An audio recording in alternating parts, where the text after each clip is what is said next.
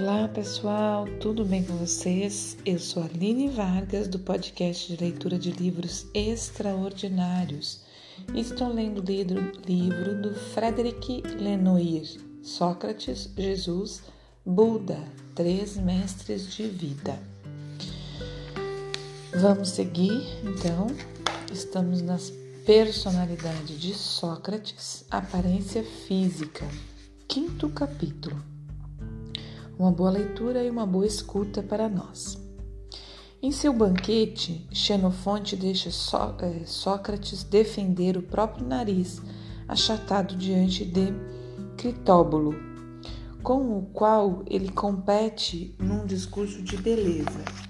Se é verdade que os deuses nos deram o nariz para cheirar, pois tuas narinas estão voltadas para baixo, enquanto as minhas são arrebitadas para receber os odores de todos os lados. Outro elemento desfavorável, os lábios particularmente grossos do filósofo, do filósofo que responde a Critóbulo, que caçoa dele. Ouvindo o que dizes, diz Sócrates, até parece que minha boca é mais horrorosa que a dos, dos, dos asnos sem esquecer os olhos, os olhos de caranguejo, salientes, que lhe per permitem ver para os lados. Escrito em Banquete 5.5. A este retrato, Xenofonte acrescenta um ventre proeminente e um aspecto atarracado, com pernas e ombros de mesmo peso Platão reconhece no no me, desculpa. Platão reconhece no mestre um olhar de, teo, de teouro, para além do qual os que os conhecem sabem ver o homem. Xenofonte e Platão são unânimes em comparar o mestre a um silênio, demônio híbrido da mitologia grega, metade animal, metade humano. A feiura de Sócrates não seria apenas definitivamente uma máscara que esconde uma incomparável beleza interior? É o que afirma Alcebiades, o jovem louco de amor pelo, pelo filósofo. Por fora, ele tem a aparência que os escultores dão a Silênio. Abriu, abriu, porém, caros convi convivas, que tesouros encontreis nele Sabeis que a beleza de um homem é para ele o objeto mais indiferente. Sócrates aponta isso na resposta ao mesmo Alcebíades. Descobristes em mim uma beleza maravilhosa e muito superior à tua. De acordo com isso, querendo unir-te a mim e trocar sua, tua beleza pela minha, parece que antes muito, muito bem a teus interesses já que em um lugar de aparência do belo quereres adquirir a realidade e me pagar outro por cobre, ouro por cobre. Desse Sócrates feio em aparência emana, portanto, uma aura incrível. Alcebiades admite que não foi a aparência exterior do mestre que o atraiu, mas uma magia que dele emana semelhante à música que o sátiro Márcias toca, com uma pequena diferença. Sócrates não se utiliza de um instrumento para encantar. Ele se contenta com um simples discurso, cuja escuta basta para que todos os ouvintes, homens, mulheres, adolescentes, sejam cativados e transportados. E define assim esse efeito. Quando ouço, o meu coração bate com mais violência que o dos corimbates. Suas palavras me fazem derramar lágrimas e vejo grande número de ouvintes sentir mesma, as mesmas emoções.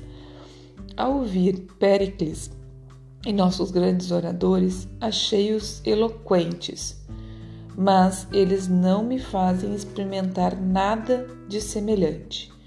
Minha alma não se perturbava nem, nem um pouco não se indignava absolutamente contra ela, mesmo de sua escravidão. Mas, ao ouvir este Márcias, a vida que levo me pareceu de modo geral insuportável. É absolutamente possível que os discípulos de Buda e de Jesus sentissem o mesmo ao ouvir os discursos de seus, de seus mestres. Comparada às descrições detalhadas da feiura de Sócrates, a ausência de informações sobre a aparência física real do Buda é patente, acentuada pela predominância de dados lendários sobre elementos objetivos.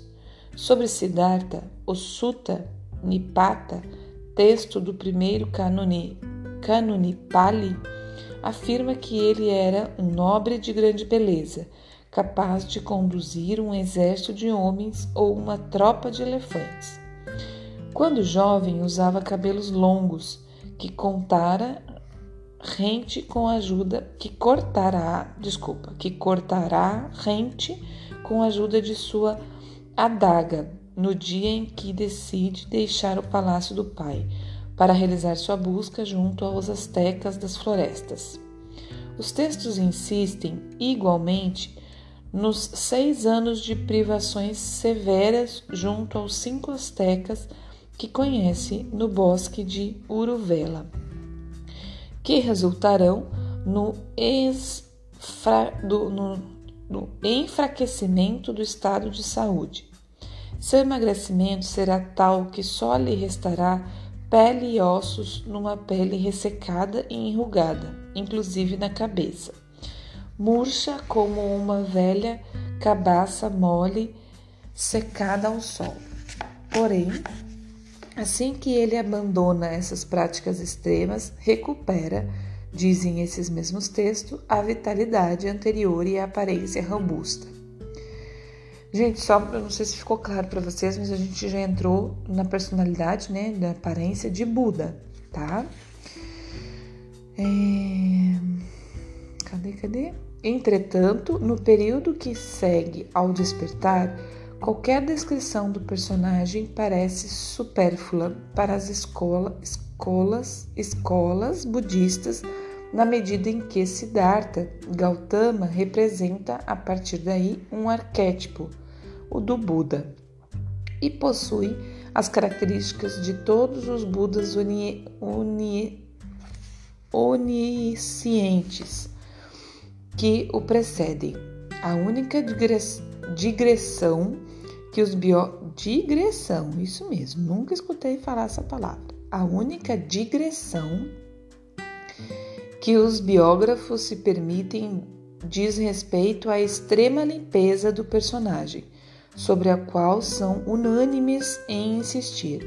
Assim é que ele lava os pés todas as vezes que vem de fora e banha todo o corpo com muita regularidade.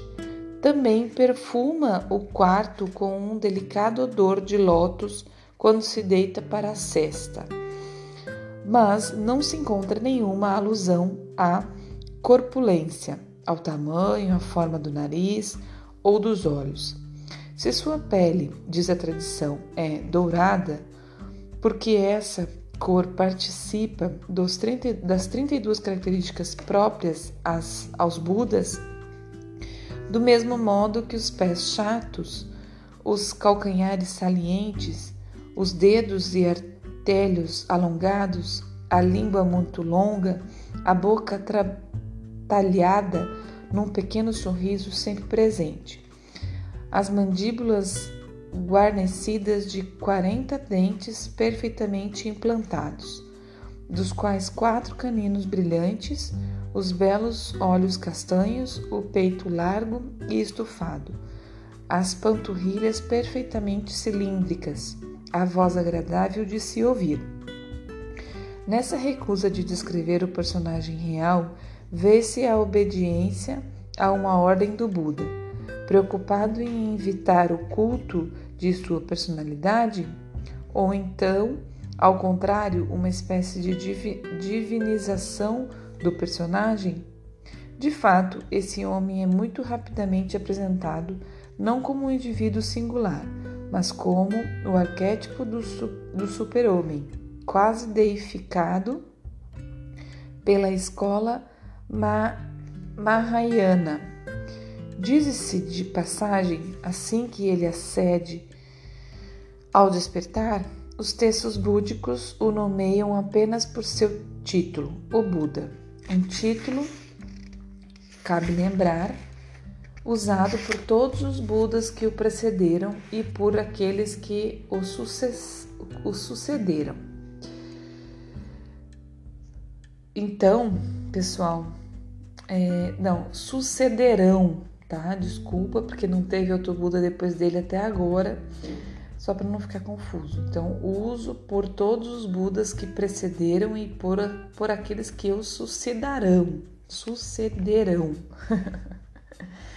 é isso, pessoal, por hoje. Já estamos em 11 minutos. É, Talvez tenha ficado um pouco confuso aqui, porque aqui não tem uma divisão. Ele vem, vem falando de Sócrates, né? Da feiura de Sócrates, e depois já entra em Buda na sequência do texto. Mas eu acho que, que deu aí, né? Pra... Tem mais um pedacinho, tá? Pra gente ler amanhã, deste. do, do ah, não, desculpa, não tem mais um pedacinho de Buda, não. Entra em Jesus, tá vendo? Dessa, nessa parte ela não bota divisão. Mas é, é Jesus, uma partezinha de Jesus. E depois começa traços de caráter, tá? Então amanhã a gente vai finalizar a aparência física lendo Jesus. E depois vamos entrar em traços de caráter dos três, certo? Obrigada, pessoal, por hoje. Até amanhã. Bom dia, boa tarde, boa noite. Amanhã eu volto.